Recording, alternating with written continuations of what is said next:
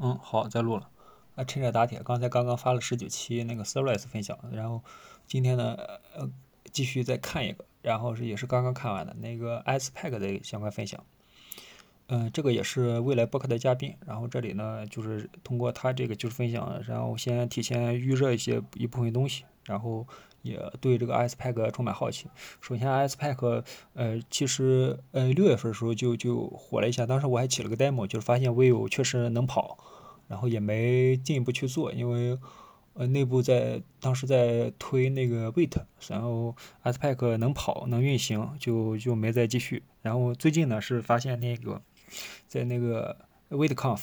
和那个 NAS Nation 里边都提到了 icepack，然后就说感谢他们努力嘛。一部分是在 Wait 去说，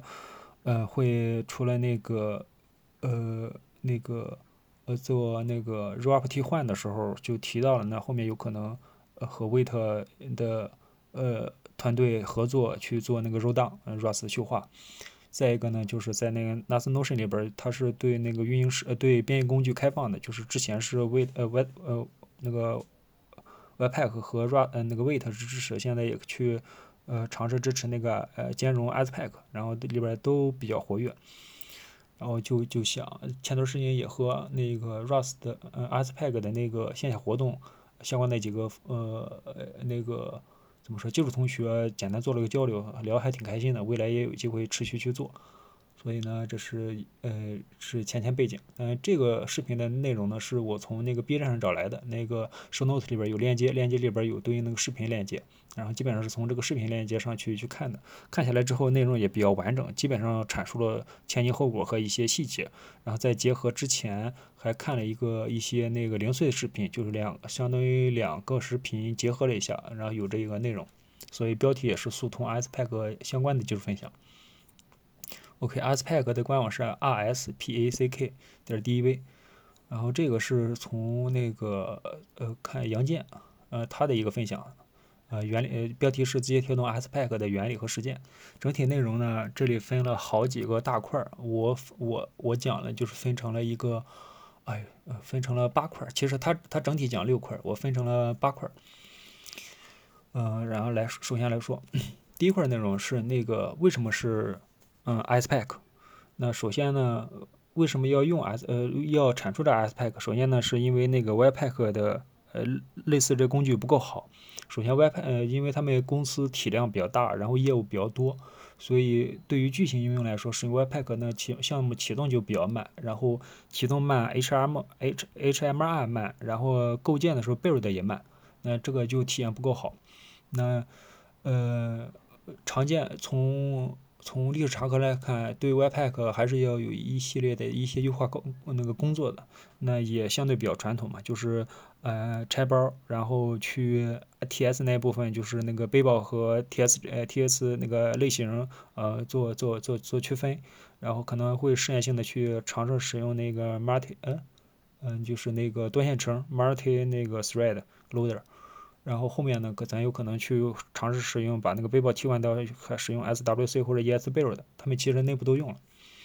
嗯，然后 IPack 五之后呢，会有一些那个持续化缓存，那个 FileSystem 缓存相关的。呃，内部当然内部也有优化，但是有了这些优化还是不够快。嗯，而且那个呃一些类似选型，比如 SWC 那个。呃，它会它是快了一些，但是它并并不完整，一些呃插件的 API 支持就是并不足以去完整去去做替代。那类似的工具，我们除了 Webpack，可能还有另首先会想到那个呃那个 Wait，Wait 背后的那个 ESBuild，Wait 呢也会有个问题，就是 ESBuild 体验还不错，然后开发体验也比较好，H2 HMR 也也也还可以，但是构建慢。因为为什么构建慢？因为 Wait 背后还是使用的 r a p 来做构建，那。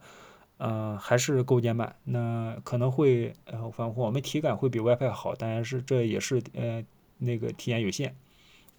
那呃那个纯使用 ESBuild 的话，也也不能上生产，因为生产呃包括一他提到一些问题，那就是 Wait 都没有使用 ESBuild 上生产。那也他提到了一些什么不支持那个低环开发环境那个 HMR 啊，然后打包的时候能力比较弱，拆包的一些细致需求做的不好不够好。所以，嗯，这里也就简单解答了，就说他们为什么没有选呃什么 SWC 啊 ES Build 呀，然后是选 Wait，就是嗯。他们都能解决一部分场景问题，但并不是一旦就能够解决他们他们的问题，因为他们尤其是考虑小小场景都还好，但考虑大场景、阶段场景，而且他们业务线、业务项目比较多，那各种画画都会有。从真要从 Webpack 迁到什么 Wait 上来，这个成本非常高，也难以也不符合这个实际迁移的这个成本嘛，就比较高。所以那想到老项目，那尽可能希望老项目不要慢，那维护老项目线上尽量不要动。那新项目，新项目体验也好，嗯，这样这这样就就说整体刚才就说 Webpack 们就类似这种工具不够好。那好的工具应该什么样呢？就是呃分三块嘛，就是他们。性能也好，那冷启动，那 dev 的时候也快，那保存代码时候 HMR 也快，就是更新也快，构建的时候也要快，build 的时候也快。尤其是他们说一个业务项目一天构建几十次是常见的，那如果照以前的时候几十分钟半小时，那就就受不了了。再一个呢，就是说呃这个配置呢要足够的灵活，方便去应对不同的场景。那 to C 的时候可能侧重这个。呃，使用的这个加载速度，那 to B 呢，可能是考虑这些呃伸缩性，那这个我理，呃，就是呃构建的那个特点不一样，那就尤其是在一些配置上会做一个区分。对于生产来说，刚才提到一些拆包呀，一些 tree shaking 一些手屏的加载这些。嗯，然后那个应用场景呢，他们有那个除了传统的 Web APP，那肯定还会有一些移动端嘛，还会有一些 Node.js，还会有一些跨端。对，呃，传统业务，对线上业务来说，肯定还是希望这个迁，呃，迁移成本要低，至少业务方同学不能抵触，要支持嘛。所以整体看下来，Webpack 其实是他们，嗯，他们的选择嘛，就是使用 Webpack 很多事情都不用动，然后配置也足够灵活，就是就是慢嘛。嗯，而且你像什么像 Wait，像 YesBuild，那面面对这种跨端的时候，这种生态就更。更需要花时间了，像 Webpack 已经花了十几年去慢慢去建设这些生态，不是说一下没就没了的。那其实说到这 Spack 或者又说那那么做出来这个 Spack 那有哪些优势呢？首先就是它是用 Rust 来写的，那个原生能力好，就原生能力就就强，这个就会展开说。然后另一部分呢，他们和内置一些功能，就是增量编译和 HMR 也比较快，所以那个呃呃就是开发构建快，HMR 快。然后他们呢也努力去保证这个 Webpack 的生态之兼容，这些插件 load 还是去支持的。嗯，把一些比较复杂繁琐的内容把它内置了。呃，这里呃特意去点了一些题，比如 TS，那比如 TS 叉 JS 叉。比如 CSI，比如 CSI Model，之前在 Web 四、Web Webpack 四、Webpack 五里边比较麻烦，而且像那个 TS 的这些解析和类型检查是始终是一个大问题。他们现在直接内置了，就是内置这个功能你不要去管了，直接声明它是什么类型，它内置这些插件就完全把你调整好了，用 Rust 写的，所以足够快。所以从生态兼容上来看，有些插件是默认把默认把它内置了，所以像什么 CSS、TS，刚才提到这些东西都已经不需要使用了。而且像 Web Webpack V 四升 Web V 五之后，一些呃那什么 Follow 的那个呃那个呃之类的这应用直接内置成了那个 Access 啊一些想到了一些陈一些过去升级的一些回忆，就是这个插件也也就不存在了。所以呃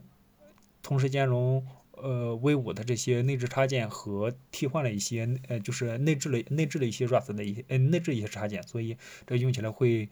呃，更像 Webpack，但是体验又好。呃，这里边提了一些细节啊，但是对于 CSS、来和就是预编写来说，还是加个 Loader，但是只需要把这个 lesson 文件丢给这个 Loader 去处理，处理完之后还是丢给那个 CSS 内置这个工具，所以相比于那个配置文件就减少了很多。包括那个 model，呃，所以他们给了一张图，就是 as 那个 pack 的跑分不错，就是三个指标嘛，那个开发构建，呃，不是，对，开发构建 HMR，然后生命指标都不错，有些东西可能可能没有一些特定的工具，呃，那个特征指标好，但是整体来看是最好的，啊，这也是。呃，收益呢？他们提到就是至少有十个十倍象征。他们提额外提到一个点，还挺惊讶的，有有一些项目一个 HMR 要二十秒时间，然后现在呢只都同优化都是一秒时间，这个还是挺挺震撼的，二十秒。呃，这里我额外加了一条，就是常见问题，包括不就是包含了他把后面的一些 QA 和另另一个视频的一些 QA 把它给放出来了。首先就是这个 Rust，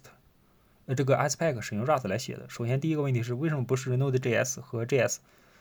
就是 Node 和 JS 来来写？呃，因为他是举了几个，回答了几个，从几个不同角度来回答。首先就是 Webpack 单线程的这个性能呢，基本上已经榨干了，就是十多年了，能想的咱肯他已经都想到了。再一个呢，就是 Node 本身是单线程的，那去使用多线程的时候呢，本身是不是支持多线程？它也可以使用多线程，就是使用那个 Worker Thread 那个 Node 内置的这个模块。但是 Node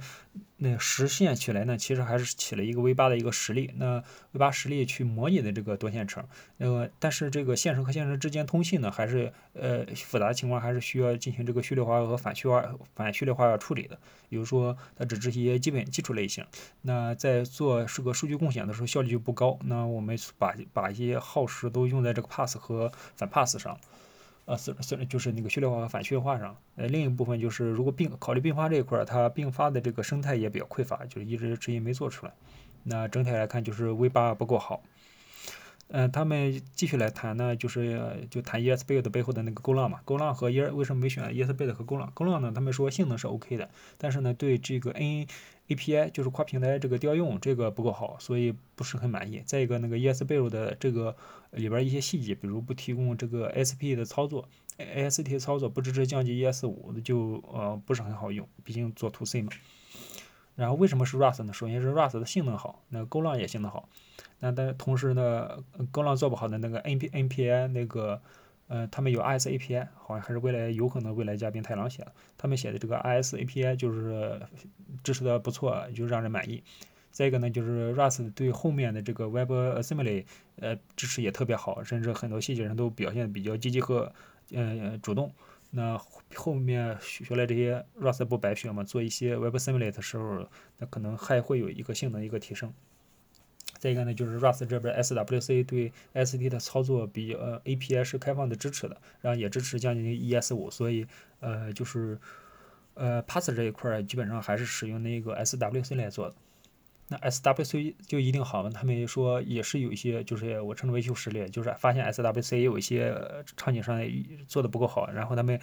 就内部去探查、去分析、去。找到定位就找到了问题，然后就提了对应的这个贡献嘛，就是让这个问题给解决了，呃，性能指标就比较好，可能就做的比较好。我记得好像是百分之四十多、六十多的一个提升。然后这个你基于 ASPEC 写插件呢，还是可以使用 JS，因为 JS，首先它是灵活性足够好。而且那个前端的一般前端对 JS 是熟悉，对 Rust 不熟悉，那就是成本也比较高嘛，所以嗯 JS 是要求。另一部分的 JS 的这个特性支持比较好，然后那个 Rust 的动态性就不，因为 Rust 编译完之后可能和不同的这个呃就是产出的包有可能是有十几种，就应对不同的平台和机器，所以嗯门槛门槛又高，稳定性又不强，就不如继续使用这个 JS，没必要在这个插件上做做工作。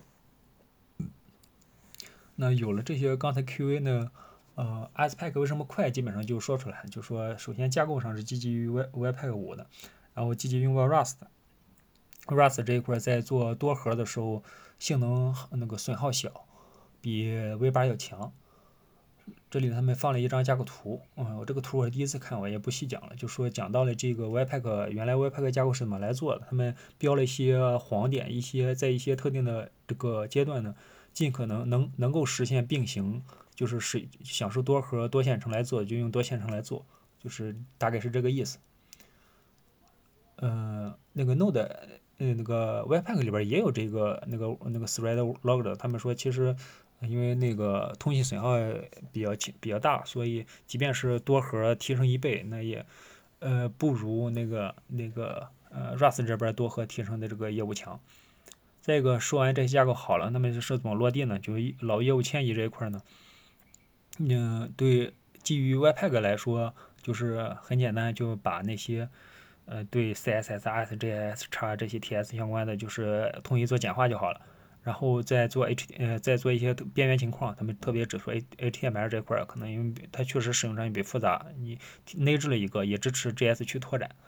然后。呃，这是业务迁移。再一个就是未来规划的时候倒好，当时去做分享的时候还不够支，还不是完整的支持百分之百的去兼容那些 API，还有一些特定的功能不支持，所以当时还没弄好。他提到了几点，但是我觉得后面可有可能会跟进，这个这个就先不管了。OK，这是整体内容。现在呃，这个东西整体带完了，就是也熟悉了 w i p a c 也是实现了这个 ASPack 的一些优化方向。刚才憋憋刀也尝试把一些点给想到了，嗯，大厂果然是大厂，呃，实践经历比较丰富，还是和刚才感受一样，就是人家是实践出来的，我们是听看书、听故事听出来的，还是得多多看。